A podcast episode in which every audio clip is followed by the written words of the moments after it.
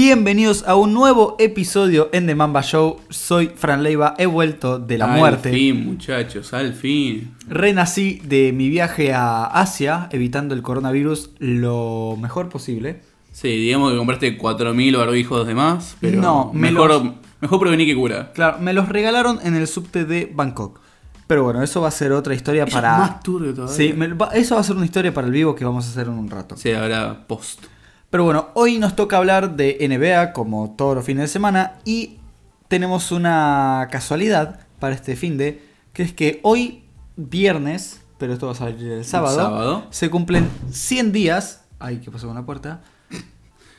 No, faltarían 100 días para las finales de la NBA. Eso quería decir Ahí está. y no pude Y pronunciar. no sé si fue hoy viernes o fue anteayer eh, jueves. Este, anteayer me refiero a miércoles, mejor dicho. Porque yo lo había visto hace rato esa publicación. Ah, ok, me mentiste. Sí, sí, sí. Bueno, estamos a Pero menos estamos de a 100 días. claro, estamos a menos de 100 días de que un equipo se corone campeón o de que arranquen las finales, ¿Te porque que arrancan un empate. y las finales arrancan el 4 de junio. Así es. No sé cuál es la fecha en la que terminan, creo que el 13, no me acuerdo. En abril comienzan los playoffs. No, claro, pero las finales creo que van del 4 al 13. Mm, Si terminan en 7 juegos, creo. Sí. Así que bueno, eh, vamos a empezar el episodio de hoy. Tenemos obviamente las noticias de lo que fue toda la semana. Vamos a hablar de los equipos candidatos a competir por el anillo, ya que es un especial de cara a las finales. Es un catch up, un update, un Claro, memo. vamos a estar analizando un poco a los primeros cinco equipos de cada conferencia y vamos a dar un update de cómo están las carreras a los premios Así es. individuales. Los primeros cinco, los que ya son claros candidatos a los playoffs. Y vamos a especular, ¿por qué no? Los últimos tres, que ya sabemos que siempre a última hora pueden llegar la nota y entrar en los playoffs. Por supuesto. Este- O sea, los últimos tres. De los primeros, de los primeros ocho de cada zona. Ah, ok, Así perfecto. Y bueno, para cerrar tenemos también las carreras de los premios individuales. No sé si ya lo mencionaste. Sí, lo acabo de Este, decir en- todo. En lugar de hacer los top 3 como siempre lo hacemos con nuestro querido Leiva. Repasamos un Así poco. es, Después de un mes que estuvo desaparecido, vamos a hacer a 100 días de, de finalizar los mejores jugadores. Bien, entonces vamos a arrancar esta semana NBA con la noticia más impactante que fue el memorial de Kobe Bryant. Eh, tristemente fue el entierro de Kobe. Y bueno, se dio toda una celebración en el... Bueno, celebración, todo un... ¿Cómo se dice? Sí, una reunión. Claro, eso. Este- En el Staples. Y bueno, tuvimos varias voces autorizadas que estuvieron dando la nota. Entre ellas Michael Jordan, que habló de Kobe. Dijo que una parte de él murió cuando Kobe murió. Dijo que, eh, bueno, una frase muy graciosa, que no quería hacerlo porque iba a ser un meme llorando de vuelta por los próximos cuatro años. Y eso es lo que le, le, le llegaba a Kobe. Sí, y dijo que también Sí, básicamente que él nunca quiso competir contra Kobe, a ver quién era mejor, sino que él siempre quiso ser el mejor ama- ma- hermano mayor posible. Porque él se veía como un hermano mayor de Kobe Bryant, ¿no? Un muchacho que de chico lo venía admirando, que siempre se comparaba con él. Este, incluso contaba algunas anécdotas típicas de hermano mayor. ¿O no, Francisco? A vos te toca de cerca eso. Eh, sí, sí, tengo dos hermanos más chicos, así que se entiende por dónde va. También habló Jack, su... No sé muy bien, en- eh, iba a decir amigo, pero Jack reveló que no hablaban desde su último partido, Sí. con lo cual es difícil catalogar esa relación. Eh, dijo también algo gracioso como que le iba a enseñar a las hijas todos los movimientos de Kobe, pero que no iba a enseñarles su propia técnica de tiros libres. Así que, bueno, y también habló Vanessa, la esposa, que con mucho coraje se subió a ese escenario improvisado y habló delante de 20.000 personas en un momento muy duro para ella y para la familia. Así que, bueno, eh, Kobe quedará siempre con nosotros y se, se cerró ese círculo de, ¿cómo se dice?, de poca certeza que había sobre... qué había Sí, se cerró el, el ciclo. O sea, lo que venía siendo una especie de, de luto, si se quiere, por el lado de NBA, porque en sí mismo no hubo ningún velorio por el tema de las pericias y todo eso. Este, estuvo muy lindo porque fue una buena reunión. Como, como vimos, justamente reunió tanto a Jordan como Jerry. Sí, también gente estuvo- de todas partes de, de estuvo- Estados Unidos. Estuvo Stephen Curry, Manu estuvieron Ginobili, famosos. Sí, sí. Este, reunió a lo que es el verdadero mundo del básquet. Tanto antiguo como estaba Bill Russell también. Jerry West. Jerry West, o sea, o sea, todo lo que uno conoce como el básquet NBA, este, lo que claramente es el símbolo para muchos de lo que significa el básquet, este, estaba esa, esa noche ahí en Staples Center. También vamos a cambiar un poco de lado. Tenemos noticias sobre los Juegos Olímpicos de Tokio.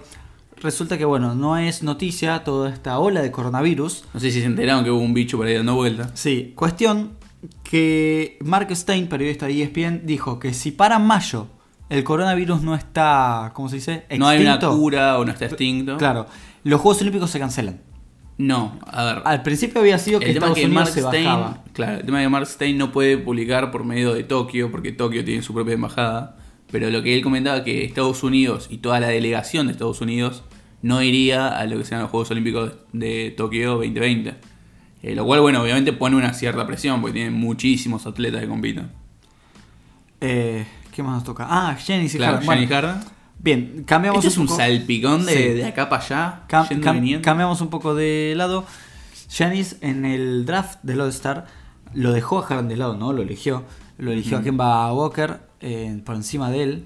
Sí, que aparte Chuck le hizo un comentario como, pero pará, ¿no querés ni un, un dribbler, un, ¿cómo se diría en español? Al- alguno que la pique. Sí, uno que la sepa picar, ¿viste? Le dice, no, prefiero a alguien que la sepa pasar. Cosa que a mí me sorprende porque Harden promedia muchas asistencias. Onda, la tiene todo el tiempo porque es un equipo que no tiene talento. Aparte de Westbrook, que la está Sí, rompiendo vamos a hablar estos más adelante de últimos Russell. 10 partidos. Pero después no tienen más talento, entonces es lo que necesitan ser para ganar. Y aparte, eh, Giannis dijo, mm, eh, eligió a Kemba diciendo que era el, el maestro del crossover, el killer del step back, y eso es básicamente Harden. Pero bueno, Sí, yo te digo igual que la semana estuve viendo bastantes este, highlights, así como jugadas destacadas de Kemba y sí, Kemba son lo tiene patentadísimo. crossovers y son step backs. Kemba lo tiene patentadísimo ese step back. Ese step back le dio el campeonato Sí, nacional en la NCAA. En la NSA, es. Tremendo. Y bueno, y Este- Harden respondió.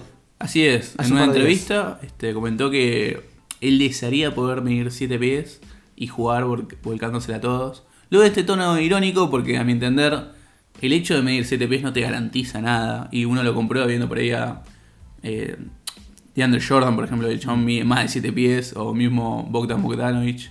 Eh, No, Boban. Boban, Ma- Marjanovic. Marjanovic. Ahí está, muchas gracias. Esos Lo dije y te miré diciendo. Lo, Lo dije, dije mal, lo dije mal. Estoy Eh, seguro que mal. Todos esos nombres son difíciles. Claro, este, que bueno, que uno comprueba que por más que uno tenga altura, uno necesita agilidad, destreza y el físico que un Bunny, ¿no? Sí.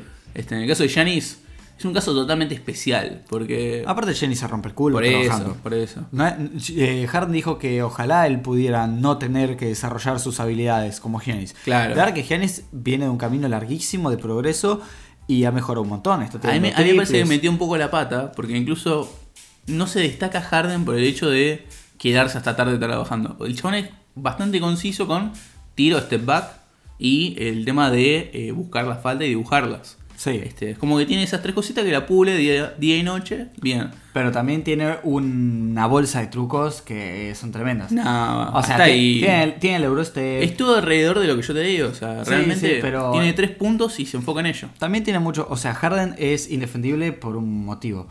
Eh, no- en realidad no por un solo motivo. Lo que voy es que Harden puede hacer de todo. Tira bien de tres. Tiene un buen midrange. Va al aro y tiene Eurosteps. Tiene definición con la izquierda. no tiene buena derecha. definición abajo del aro. Sí, en realidad sí. O sea, estadísticamente el true shooting desde adentro de la pintura es de 60%. Es bastante alto. Pensé que bastante alto, Jordan pero- tira 60%. Tenés que tener en cuenta también la cantidad de tiros, ponele, que no le cobran por el hecho de que saca la falta también. Sí, bueno, obviamente. Nosotros acá tenemos una disyuntiva en el sentido de que yo banco mucho a Giannis por naturaleza y por, por esfuerzo. Mm, Yo, a- yo a Harden lo odio. Pero en esta creo que tiene un poco de razón. Claro. No me parece bien que diga que eh, Giannis no tiene skills y es todo físico. Porque la verdad que Giannis eh, tiene un buen Eurostep. eh, tiene mucha visión para dar pases. Es un jugador que la puede picar. Déjenos en los comentarios de qué lado están y discutamos de esta manera. Sí, ¿no? No, no, este. Pero bueno, la Liga dice que, bueno, que estadísticamente está bien.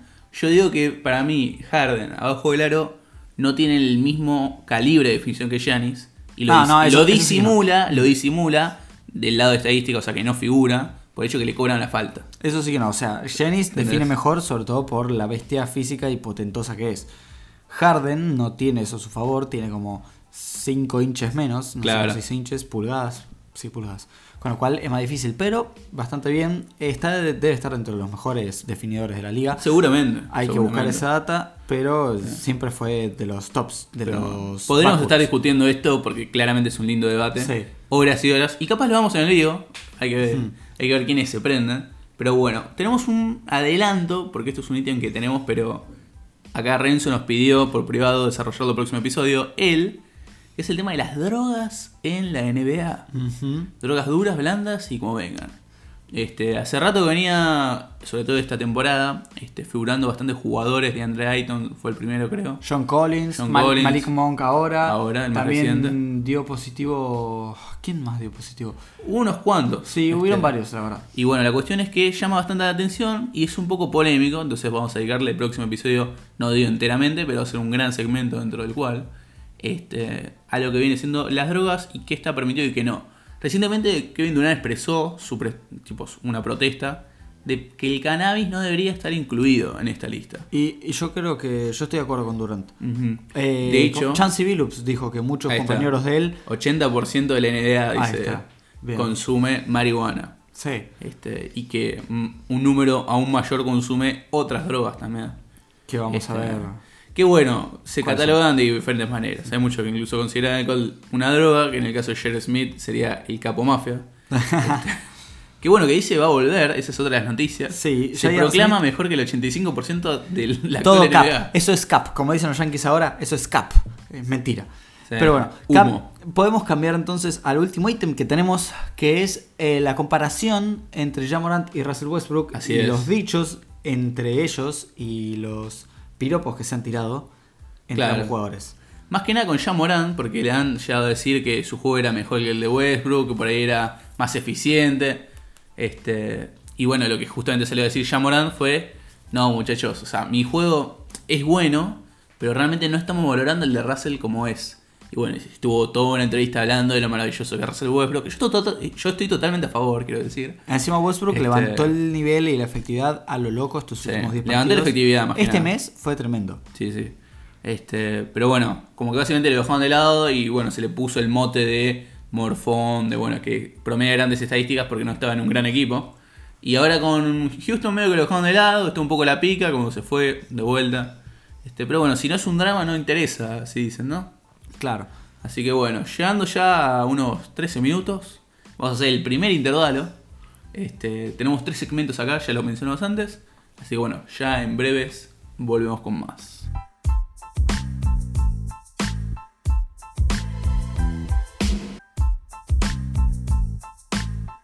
Volvemos una vez más con. Una vez más, no, por primera vez, con los ya fijos para los playoffs. Quienes ya tienen su plaza asegurada. Vamos a hacer el top 5 cada zona, cada conferencia. Comenzando con el este. Sí, señor. Bueno, el primer puesto del este es el equipo con el mejor récord de toda la temporada, que son los Milwaukee Bucks 58 para Milwaukee, que se va a convertir en un 51 y 8 después de la victoria que van a tener contra Oklahoma hoy. Eh, bueno, Milwaukee que es el segundo equipo más candidato a ser campeón en las casas El de primero en el este. Claro, pero el segundo detrás de los Lakers, que igual no tienen un récord igual de bueno que ellos. Pero Milwaukee es un equipo que ya el año pasado tuvo el mejor récord de la NBA, fue el único equipo que superó las 60 victorias y este año está todavía mejor y parece que va a repetir un récord más o menos similar. Tienen una ventana de, podemos decir tranquilamente, 22 partidos. Sí, Si ganasen los 20 y perdieran 2, o sea, 72-10. estarían 70 y 2-10, claro, como los. Warriors en, en aquella temporada. Que no le fue tan bien a los Warriors, hay que recordar. Los Warriors fueron 73-9. ¿A 72-9? Ah, 72-10 fueron los Chicago. Exacto. Está. Bueno, Mi- Mientras comemos helado. Eso sí. Estamos comiendo un, un helado y aprovechamos la pausa. Pero bueno. En el puesto número 2 tenemos a los Toronto Raptors. Ya un favorito. Los campeones del año pasado, de Sí, hecho. que están dando la nota, son la Ujú. sorpresa de la NBA después de Oklahoma probablemente. Y que además es otra sorpresa que sus titulares, sus jugadores más fuertes, no estuvieron en cancha tantos partidos juntos. Creo que no llegan a los 10 partidos con los 5 titulares en cancha. Y tuvieron muchas lesiones. Ahora está fuera Marc Gasol, Kyle Lowry estuvo afuera hasta hace una semana. Eh, Siakam también ha tenido lesiones, ha tenido lesiones Ibaka, han tenido lesiones con Powell y Van Vliet. Eh, con lo cual las lesiones los han perseguido más o menos como a Portland. Con Portland fue todavía peor. Pero los Raptors han mantenido un equipo plagado de jugadores sólidos. Y se encuentran terceros en el global, además, que es una, gra- una grata sorpresa para el equipo. Claro, nadie, canadiense. nadie pensaba que los Raptors iban a estar entre los primeros cuatro puestos o tres puestos. Y acá están dando la pelea. No creo que tengan muchas chances de ser campeones. Pero la verdad que en esta temporada regular se ven muy bien. Sí, bastante consistentes, de hecho. Ujú. Consistentes también están los Boston Celtics, Sí. perdóname que te haya interrumpido, Sí, de. Brad Stevens. Que la verdad que el traspaso de Terry Rozier, un alero prometedor, fue- pero ¿cu- cuán- no fue un traspaso, ¿verdad? ¿Cuántas veces voy a decir? No fue Es un traspaso y no es, es un alero, es un base. Es, un, es una escolta. No, es un Una base. escolta. Está listeado como base. Carajo. Sí, sí, bueno, lo del NBA a veces se equivoca. Este, porque Kemba Walker fue uno de los mejores traspasos, a mi entender. Capaz incluso mejor que el de Kyrie Irving en aquel entonces. Porque Kemba Walker es un jugador que le gusta mucho más distribuir la pelota, también lo decía Jennings en otras declaraciones. Que en este caso eh, aprovecha y genera que capaz en una misma noche tres jugadores de los Boston promedien arriba de 30 puntos en el partido.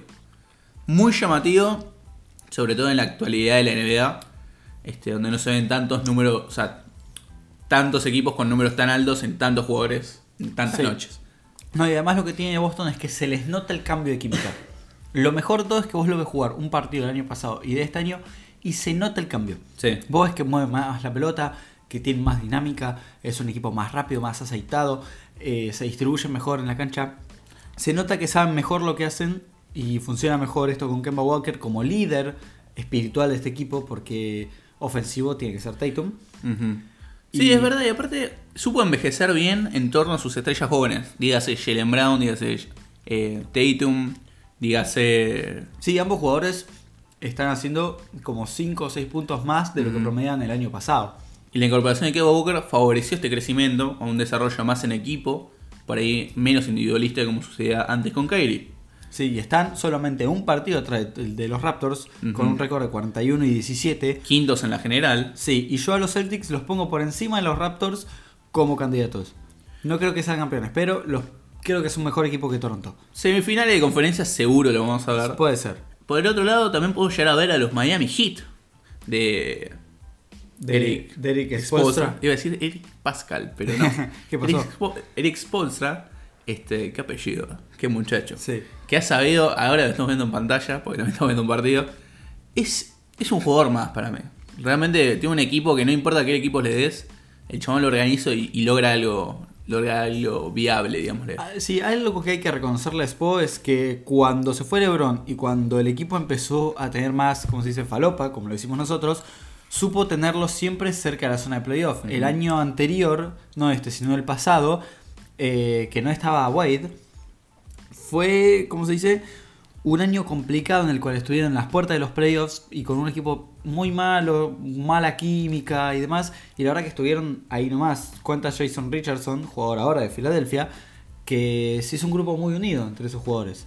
Porque fue tanta la, la dinámica que tenían que estuvieron en las puertas del playoff un equipo que no lo merecía. Al menos en los papeles antes de empezar la temporada. Hicieron un papel muy bueno en el año. Y bueno, Spoelstra es el gran, ¿cómo se dice?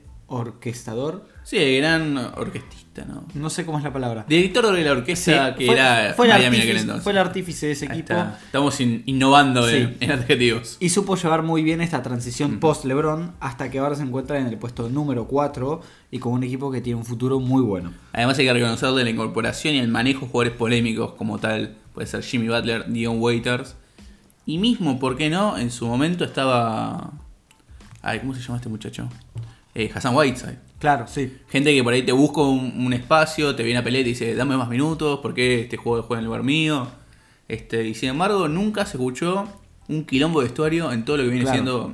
Habían quejas hacia temporadas. los medios de los jugadores, como Whiteside fue muy, Ujú. como se dice, fue muy público eh, sobre su descontento en el, el papel del equipo, pero bueno, Fue un más algo que salía un jugador a decirlo y quedaba mal él por salir a decir algo. realmente. exactamente. Y bueno, en el puesto número 5, Hablando de vestuarios, sí, en 37 y 23, eh, Philadelphia 76ers, que es una de las decepciones también del año, porque todos pensamos que iban a estar top para mí es una sorpresa.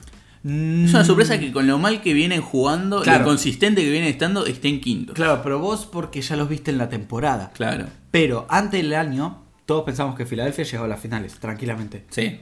Sobre todo con el desempeño que tuvo la temporada pasada. Claro, y aparte se fue eh, Butler. Bueno, pero mantuviste todavía Harris. Y trajeron trajiste a, al Horford. al Horford. Y tenés esa clave en Boston Celtics anterior. Sí, eh, tenés a Matisse Tybul, que en la Summer League, en la Precision, se lo vio muy aceitado, muy bueno para lo que es el estilo aguerrido de Filadelfia. Encima tenés un Embiid que al parecer metió una buena pretemporada, bajó un par de kilos. Y se considera a sí mismo el mejor jugador de la liga. Del mundo. Sí, esto también es All Cap.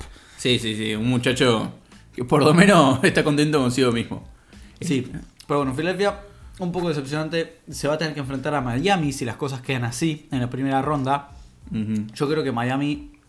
Ah, es que es muy Es difícil. complicado. Es muy complicado. Es muy complicado, lo mal que está jugando Filadelfia y lo bien que está jugando Miami podría ser Pero también. en diferentes eh, dimensiones como pudo haber sido un Raptor Filadelfia del año pasado. Claro, pero también el talento nato que tiene Filadelfia Mm. es altísimo. Entonces es complicado. eh, Me animo a decirte que si se llegan al séptimo partido y gana Miami, va a haber un traspaso a Miami, me parece a mí. Jimmy Butler hace rato viene ahí socavando el, el Mm. piso de Filadelfia, queriendo Bueno. tra- traer jugadores. Y aparte de eso, porque, bueno, es conocida la publicación de Embiid, Por supuesto. en el que eh, Embiid puso o mueres siendo un héroe o vives lo suficiente para ser un villano, porque viste que la hinchada lo había buchado Claro. y demás. Bueno, Su propia hinchada, hay que decir. su propia hinchada. Y Jimmy Butler le puso, yo, yo conozco un lugar en el que los villanos son aceptados. Y Embiid le puso, así es, eh, mi hermano. Entonces se generó como un... mm. Sí, sí. Y bueno, hay- Durante la, la polémica en la que decían que Ben Simmons y Joel Embiid estaban totalmente peleados. No sé si estaban Este- peleados, pero que no son compatibles. Y yo estoy de acuerdo, no Mm. son compatibles. Hace mil años digo que tienen que No, traspasar a uno. técnicamente no son compatibles, pero realmente que sus personalidades se complementan bien. Sí, el tema es que es muy difícil jugar como juegan ellos dos juntos, porque es muy difícil tener dos jugadores grandes Mm. o que jueguen adentro de la pintura al mismo tiempo. Es difícil en esta Claro. NBA. Es muy complicado porque todos no, los equipos son no grandes. sé si juegan en la pintura, pero Ben Simmons de afuera para adentro busca ir a la pintura. Y Mm. asimismo Joel Embiid Bueno, dentro sí. de la pintura muestra, busca mostrarse. Entonces terminan sí, chocando. pero ni- ni- ninguno eh, sale de esa zona. Va, Embiid sí, pero ninguno logra malos- destacarse. Embiid tiene malos porcentajes fuera Mm. de esa zona. Entonces es complicado para ellos. Además tenemos a Al Horford, hoy a Harris. Bueno, el sí. lado B de esta dupla.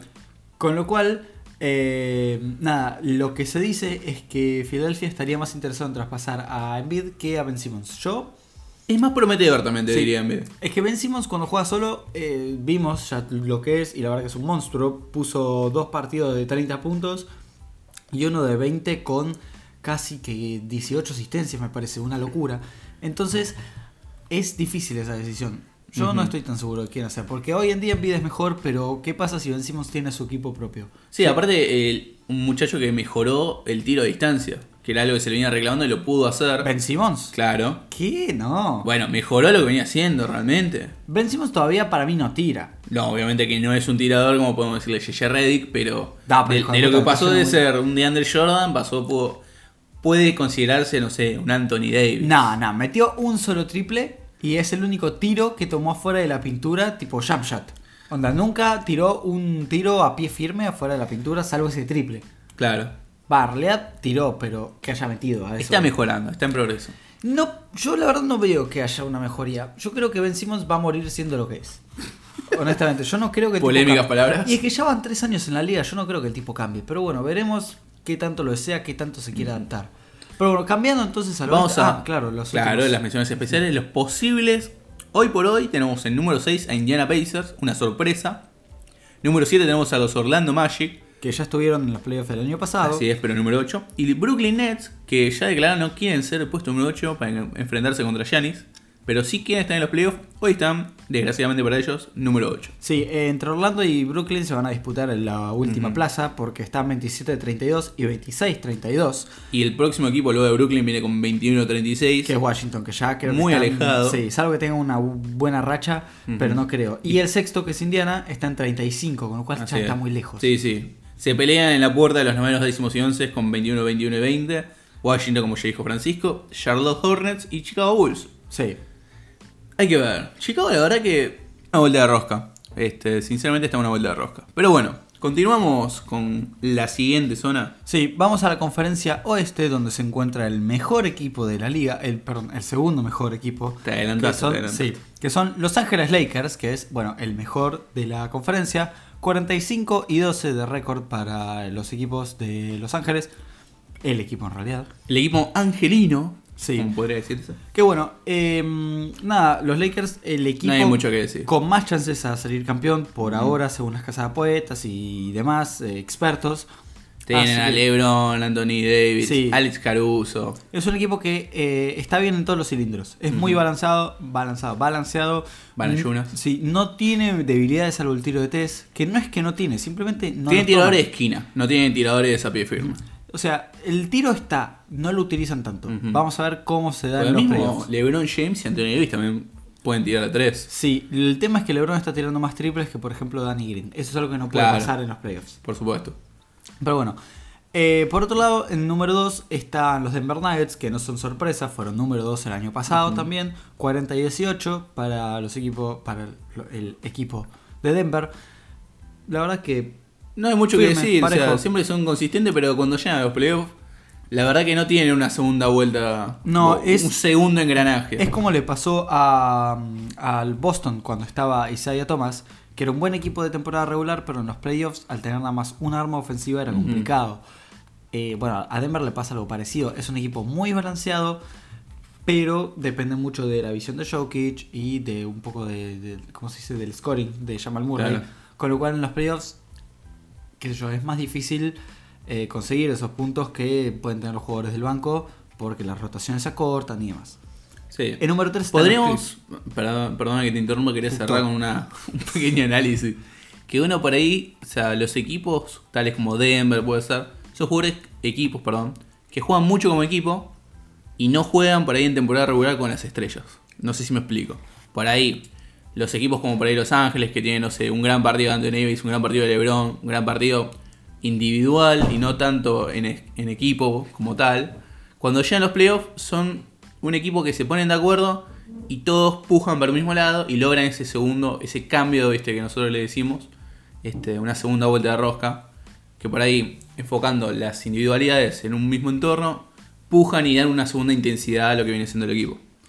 Pero bien, ahora sí, tercer lugar vienen los Clippers con un récord de 39 y 19. eh, que bueno, se esperaba un poco más de los Clippers. Yo creo que esperábamos todos que estuvieran primeros o segundos. Se No es especula que- demasiado sobre ellos también. A ver, están un partido atrás del Denver. Están sextos en la general, Claro. terceros en el oeste. Ese es el tema, están sextos en general. Todos esperábamos que estuvieran ahí nomás de los Lakers. Además, han pasado años desde que el este no tenía más equipos por sobre el oeste, Sí. este, como en esta temporada, por ejemplo. Em, ¿cómo que es? mismo los Nuggets, que son los segundos, están cuartos. O sea, Claro. es demasiado. Eh, bueno, los Clippers obviamente tienen las lesiones de Kawhi y Paul George, que en realidad no son lesiones, simplemente los descansan porque vienen de lesiones. Son lesiones enmascaradas. Claro. Y bueno, eh, eh, a eso se debe su, su ranking en la temporada regular. Además, la profundidad del banco la lograron ahora en esta, esta última semana de traspasos. Sí, pero yo creo que siguen siendo el tercer equipo más candidato a salir campeón. O sea, yo creo que el campeón sale de la conferencia oeste, entre los Lakers y los Clippers. Me encantaría Giannis campeón. Te juro Ah, que es lo único que le falta. Me encantaría, pero si a Giannis lo Giannis doblás- levantando la Copa del Mundo. El tema es que a Giannis le pones a, no sé, a LeBron o a Anthony Davis Sí, y no. lo doblás con otro jugador así Totalmente. grandote y bueno, Lo bloqueas a él, bloqueas el equipo. Milwaukee no tiene mucho más para ofrecer. Chris Middleton se puede encender, pero hay que ver en, la, en los momentos que cuentan Mm. un jugador inexperto como Middleton qué tanto se enciende, si le pesa. Eh, bueno, los Clippers Sería una pueden- primera vez también para, claro, para Milwaukee. Los Clippers pueden poner a Kawhi sobre eh, ¿cómo se dice? sobre. Giannis, que ya pasó. Paul George sobre Middleton. Claro, o sea, ya pasó la temporada pasada. Los emparejamientos individuales son complicados. Claro, entonces yo creo que los Clippers y los Lakers tienen bastante para disputarle a Milwaukee. Y bueno, nada, son equipos mucho más estructurados, más profundos y más balanceados que Milwaukee, que es muy dependiente de Giannis. Así es. Continuamos con el puesto número 4, los Houston Rockets. Ninguna sorpresa por este lado. Este, si bien antes se encontraron por ahí 5 6 hoy están cuartos. Récord de 38-20. Nada mal. Ya es un equipo que criticamos demasiado regularmente en los programas, así que no hay mucho más que decir. Realmente No, están juegan sobre piezas ofensivas Claro. claves, juegan a lo mismo de siempre meter más puntos que el contrario, notando la defensa. Son lo que se esperaban. Capaz fue muy. Capaz es muy raro y vamos a ver cómo se les da en los playoffs esta ida de Clint Capela y esto de Fue una, jugar sin eso, pivot. fue una muy buena adaptación. Creo que ya en un récord de 9-1 Sí. eh, en partidos ganados perdidos eh, desde que tienen una formación menor a los 6 pies 5, creo. Eh, No, no, sí, pero- 6-8. 6-8 está. Eh, vamos a ver cómo les dan en los playoffs. Porque los Lakers, cuando jugaron, fue el primer partido después del traspaso, los Lakers apenas le jugaron el poste. O sea, Anthony Davis se posteaba todo el tiempo, pero lo doblaban y es como que jugaban a media máquina. Cuando jueguen por los playoffs, vamos a ver qué tanto los castigan ahí abajo. Yo esperaría que todas las posiciones sean ahí. Sobre todo porque Houston va, va a jugar contra un equipo con un pivotazo enorme, como es Steven Adams de los Así es. Oklahoma Thunder. Que Estamos hablando de Oklahoma City Thunder. que están dando la noticia. Eh, se- 37-22 de récord, quintos en la conferencia. Estaban séptimos y cuando estaban séptimos no lo podíamos creer. Ahora que están quintos es tremendo. Oklahoma City Thunder. Se entendió que te gustan. Tengo un leve favoritismo, no, no sé si Sí. se entiende. Eh, Pero bueno, bueno. es una sorpresa que. Es una sorpresa, una sorpresaza. Es una sorpresa que estén en playoff ya Claro. para hablar. Rompieron todo, toda apuesta en contra. Teníamos, hoy discutíamos de. Salió un, un ranking de equipos con mayor estipulación, con mayor y menor cumplimiento. ¿A qué nos referimos? Por ejemplo, mucha gente apostaba a los Golden State Warriors. Pero como se lesionaron, cayeron mucho en declive, postean últimos con menos 30 en el ranking de esperanza. Y los Oklahoma están número uno, porque todo el mundo apostó en contra. Están yendo muy, muy, muy bien. Estamos hablando de un equipo que se encuentra en la general número, vamos a decir, 10. 8. 8 de 10. Ah. Entre 5 y 5. Bien. Octavo de 10, nada mal. Un equipo que se lo da por muerto primera temporada, que decía que estaba en renovación. Sí. Está mejor que nunca. Y la verdad que sí. Es un equipo también muy balanceado, muy profundo. eh, todos tocan la bola. Todos pueden encenderse y tener partido de 30 puntos y se van turnando. eh, no tienen un foco ofensivo, sino que tienen varios y eso hace que sea más complicado para un equipo defender. Porque se te enciende Galinari, bueno, lo doblas. Pero capaz al otro cuarto se te enciende Schroeder. ¿Y qué haces? Y lo doblas. Y capaz... eh, Chris Paul. Claro, tenés a Chris Paul que te clava cuatro midrange seguidos. Viejo bicho, aparte también en el All-Star, muy intenso el muchacho. Sí, con lo cual es un equipo que tiene muchas variantes y así está consiguiendo su, su lugarcito.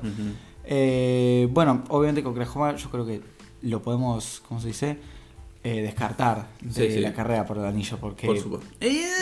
Son buenos, pero tampoco ¿Te tienen imaginas al potencial. final Oklahoma, Milwaukee? No, Oklahoma no va a llegar. Está entre mis sueños más húmedos, Francisco. No, aparte Oklahoma tiene que jugar contra Houston y hay que ver cómo hacen para defender a Harden, hay que ver. Eh, vas- hay que ver, hay que El ver. Harden de playoffs siempre deja dudas, pero hay que ver. Podemos discutir los últimos tres de los, o- los ocho ya de las llaves. Estamos hablando de un puesto número 6, Utah Jazz de Donovan Mitchell, 36-22. Dallas Mavericks, que está jugando contra Miami Heat, Sí. 36-23, con Que- una esperanza de 36-24. Sí, Dallas eh, y estaba tercero y después estuvo cuarto y se lesionó Lucas, se lesionó Kristaps y terminó séptimo. Yo creo que si el año que viene tienen más, ¿cómo se dice?